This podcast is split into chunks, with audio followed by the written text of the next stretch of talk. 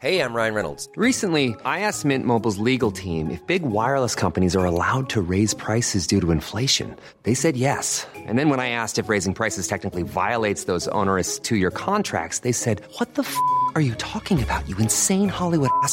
So to recap, we're cutting the price of Mint Unlimited from $30 a month to just $15 a month. Give it a try at mintmobile.com slash switch. $45 upfront for three months plus taxes and fees. Promo rate for new customers for limited time. Unlimited more than 40 gigabytes per month. Slows. Full terms at mintmobile.com.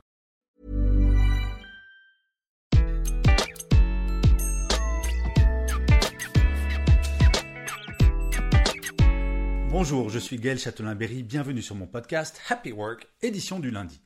Pour cet épisode, j'ai un objectif bien précis, vous faire apprécier vos erreurs, vos bourdes et vos échecs, rien que ça. Vous ne me croyez pas? Eh bien, allons-y, vous me direz à la fin si j'y suis arrivé ou pas. Il faut que vous sachiez, par exemple, qu'un bébé tombe en moyenne 2000 fois avant de réussir à faire trois pas de suite. Non seulement il ne se décourage pas, mais de plus, il ne viendrait pas à l'idée d'un seul parent, à moins d'être un grave psychopathe, de traiter son enfant de gros nul à chaque chute. Et pourtant, en France, il n'est pas extrêmement tendance de dire ce genre de choses, mais il faut le savoir, une fois de plus, nous sommes une exception culturelle. Aux États-Unis, si vous essayez par exemple de lever des fonds pour votre start-up, aussi géniale soit-elle, s'il n'y a pas sur votre CV un ou deux échecs, c'est totalement suspect et il y a de fortes chances que vous ne leviez pas un dollar. En France, l'école de la loose n'est pas vraiment tendance et il faut que ça change de façon urgente. Les plus grands succès, que ce soit Ford, Microsoft, Disney, Apple, Alibaba, Mythic, ont été créés par Dex losers. Alors pourquoi l'échec est-il si important et pourquoi devrait-il être valorisé? La première raison, c'est que la perfection n'est pas de ce monde, c'est aussi simple que cela. Par contre, à force de se planter, de faire des erreurs, on s'en approche, c'est certain. Steve Jobs disait, si vous regardez avec attention, la plupart des succès obtenus du jour au lendemain prennent beaucoup de temps. Avant de connaître le succès avec Microsoft, Bill Gates a débuté son parcours par un abandon de ses études à Harvard, la faillite de sa première entreprise, et bien que son idée de développement de système n'ait pas fonctionné au début, celui-là a persisté pour finalement bâtir l'empire que nous connaissons. La deuxième raison pour apprécier l'échec, eh bien, c'est quand on connaît le goût de cet échec que l'on apprécie encore mieux celui de la réussite. C'est un peu maso comme technique, mais c'est une réalité. Franchement, le foie gras, si c'est une tuerie absolue, c'est aussi parce qu'avant, on a goûté deux ou trois fois des terrines de canard plus ou moins douteuses, non?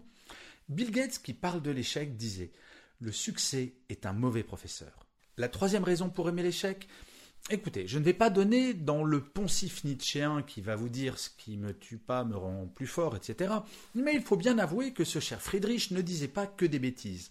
À force de tomber, non seulement on apprend à éviter les chutes, mais surtout les éventuelles suivantes sont moins douloureuses. C'est comme ça que l'on devient un guerrier.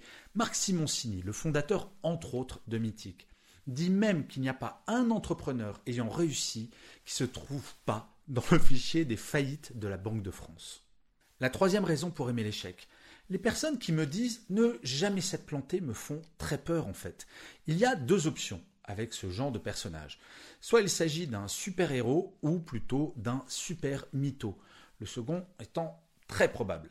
Un collaborateur ou un partenaire ou un manager qui parle de ses échecs en toute transparence montre une forme de loyauté absolument prioritaire dans un fonctionnement relationnel sain. En entretien de recrutement, le candidat qui m'a dit Ben non, monsieur, j'ai jamais connu d'échec a rarement passé le cap de cet unique entretien. À moins de ne rien faire, ce qui peut être une stratégie, ne pas se planter est impossible. Il faut l'accepter. Le succès, c'est de se promener d'échec en échec tout en restant motivé. C'est ce que disait Winston Churchill. La cinquième raison pour aimer l'échec, sans échec, pas de changement. Ça vous dirait, vous, d'être la même personne en tout dans dix ans. Essayez d'imaginer, dans dix ans, vous êtes exactement la même personne. Quand tout va bien, généralement, on ne change rien. Ce sont les erreurs, les imperfections et les échecs qui font que petit à petit, on devient une personne meilleure, un manager plus performant, un entrepreneur plus efficace ou juste une meilleure personne. Il ne faut pas fuir l'échec, il faut en faire quelque chose de positif. À l'époque où je travaillais chez TF1, un de mes patrons m'a dit quelque chose qui a littéralement changé ma vie. Il m'a dit Gaël, chaque claque que tu vas prendre dans ta vie, il faut que tu trouves une conséquence positive à cette claque. Toujours. Vous trouvez ça naïf? Je vais vous donner un exemple très concret, le mien. Il y a quelques années, je me suis fait licencier de l'Institut national de l'audiovisuel et sur le moment, très honnêtement, je l'ai plutôt très mal pris. Mais sans cela, jamais je n'aurais écrit mon premier livre, jamais je n'aurais fait d'article, jamais je n'aurais fait le podcast que je suis en train de faire à ce moment. En fait, ce licenciement a été la chance de ma vie. Sachant tout cela, il me semble important que tous et toutes nous changions notre attitude face à l'échec avec nos collaborateurs et avec nos proches. Être bienveillant, c'est également accepter le fait que de se planter fait partie du jeu. Mais surtout, dans 100% des cas, un échec se trouve dans le passé et il vaut toujours mieux regarder devant que derrière si on ne veut pas retomber. C'est généralement plus pratique. Et je finirai comme d'habitude cet épisode de Happy Work par une citation. Pour celui-ci, j'ai choisi une phrase de Winston Churchill. Et oui, je le cite deux fois dans un épisode.